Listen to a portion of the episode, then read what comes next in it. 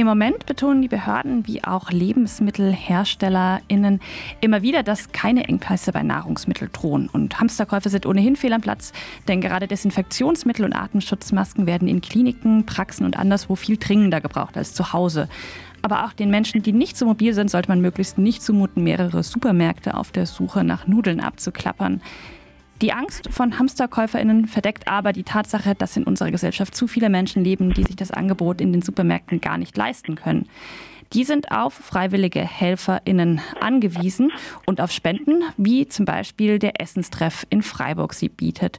Dort werden kostenlose Mittagessen an die ausgegeben, die sonst durch alle sozialen Netze fallen. Der Essenstreff und damit die Menschen, die auf ihn angewiesen sind, ist aber natürlich ebenfalls von den Einschränkungen durch die Corona-Epidemie betroffen.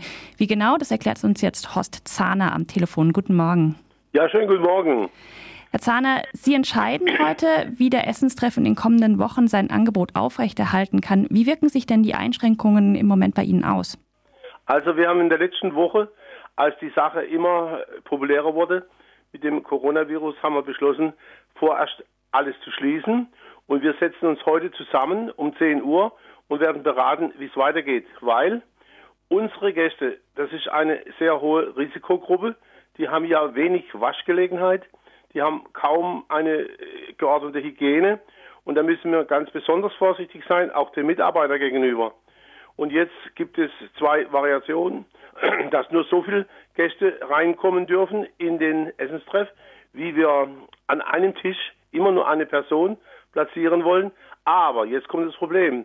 Laut neuester Studie müsste jedes Mal der Platz desinfiziert werden. Wir haben im Moment kein Desinfektionsmittel.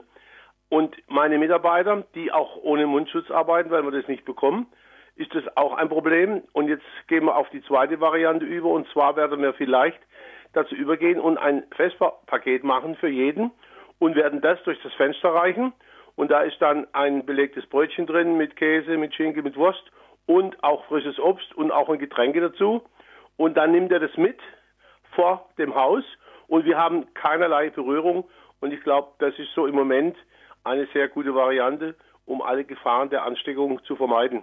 Wer kommt denn eigentlich zu Ihnen im Normalfall? Also wir haben normal etwa die Bedürftigen der Stadt, aber auch die wirklichen Obdachlosen, die auf der Straße sind.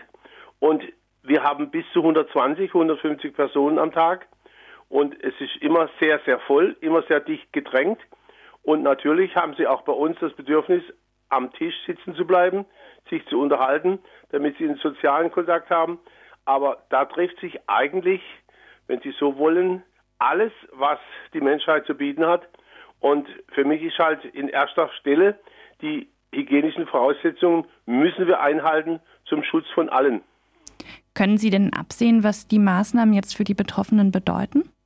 Ja, das ist eine solche Situation, dass eigentlich die Betroffenen, mit denen ich mich schon unterhalten habe, die haben eine Einstellung zum Leben, das kann man sich gar nicht vorstellen. Jemand, der alles verloren hat, jemand, der nichts mehr zu bis, nichts mehr besitzt und der hat eine andere Denkweise. Manchmal kommt mir vor, wenn einer angesteckt wird und dann kommt in die Klinik und hat dann geordnete Verhältnisse und es geht ihm da wieder mal richtig gut, der tickt anders wie wir.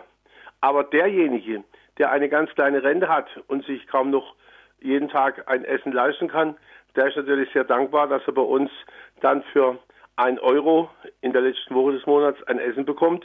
Und da merken wir auch sehr viele dankbare Gäste und treue Gäste. Und die wollen wir einfach nicht jetzt vor den Kopf stoßen und sagen, es gibt nichts mehr. Deshalb werden wir heute Mittag eine Lösung bekannt geben. Wie kann man denn helfen, wenn man sie unterstützen möchte? Also wir sind ein gemeinnütziger Verein. Wir haben weder eine äh, ein, eine, eine, eine Bestimmung von der Politik, von der Partei oder von der Kirche. Wir sind eine bürgerschaftliche Truppe von 100 Mitgliedern und wir existieren nur aus Spenden. Und die Spenden, die machen uns dann die Freiheit, dass wir sagen, wir können sofort handeln und sofort entscheiden, was für die Menschen lebensnotwendig ist. Die Versorgung von Obdachlosen und von Menschen, die praktisch kein Geld am Ende des Monats mehr übrig haben, ist ja auch oder wäre auch eine städtische Aufgabe. Was müsste die Stadt Freiburg denn aus Ihrer Sicht tun? Also die Stadt Freiburg, mit denen wir seit 25 Jahren zusammenarbeiten, die verhält sich sehr solidarisch zu uns. Die bezahlt unsere zwei Betriebsleiter, weil ich sage, die Mitarbeiterkosten können wir nicht auch aus Spenden finanzieren. Das dürfen wir nicht, weil die Spenden, das ist heiliges Geld. Das ist nur gedacht zur Unterstützung der Betroffenen, hauptsächlich die, die gar nichts mehr haben. Und da bringt die Stadt jedes Jahr uns für zwei Personen ca. 75.000 Euro und die wir praktisch nicht selbst aufbringen müssen, weil wir brauchen ungefähr für unseren Betrieb an Betriebskosten 90.000 Euro und da sind wir natürlich dankbar, dass die Stadt uns mit den zwei Betriebsleitern die Kosten übernimmt. Und wer noch Desinfektionsmittel zu Hause hat, der kann es auf jeden Fall bei Ihnen vorbeibringen. Ja, da sind wir natürlich dankbar und ich hoffe, dass wir das wieder aufbringen können, das Desinfektionsmittel. Und wenn wir das haben, könnten wir uns die Variante vorstellen, dass wir immer im Essenstreff pro Sitzung immer so circa 15 Personen versorgen könnten. Dann kämen wir in zwei Stunden durch. Und das wäre natürlich sehr schön, wenn wir das schaffen würden, dass die Menschen dann auch wieder zukünftig ein warmes Essen bekommen. Aber wie gesagt, vorher, vorerst machen wir eine Notversorgung und da sind die sicherlich dankbar. Wunderbar. Besten Dank, Herr Zahner, für die Einschätzung. Dankeschön für das Gespräch.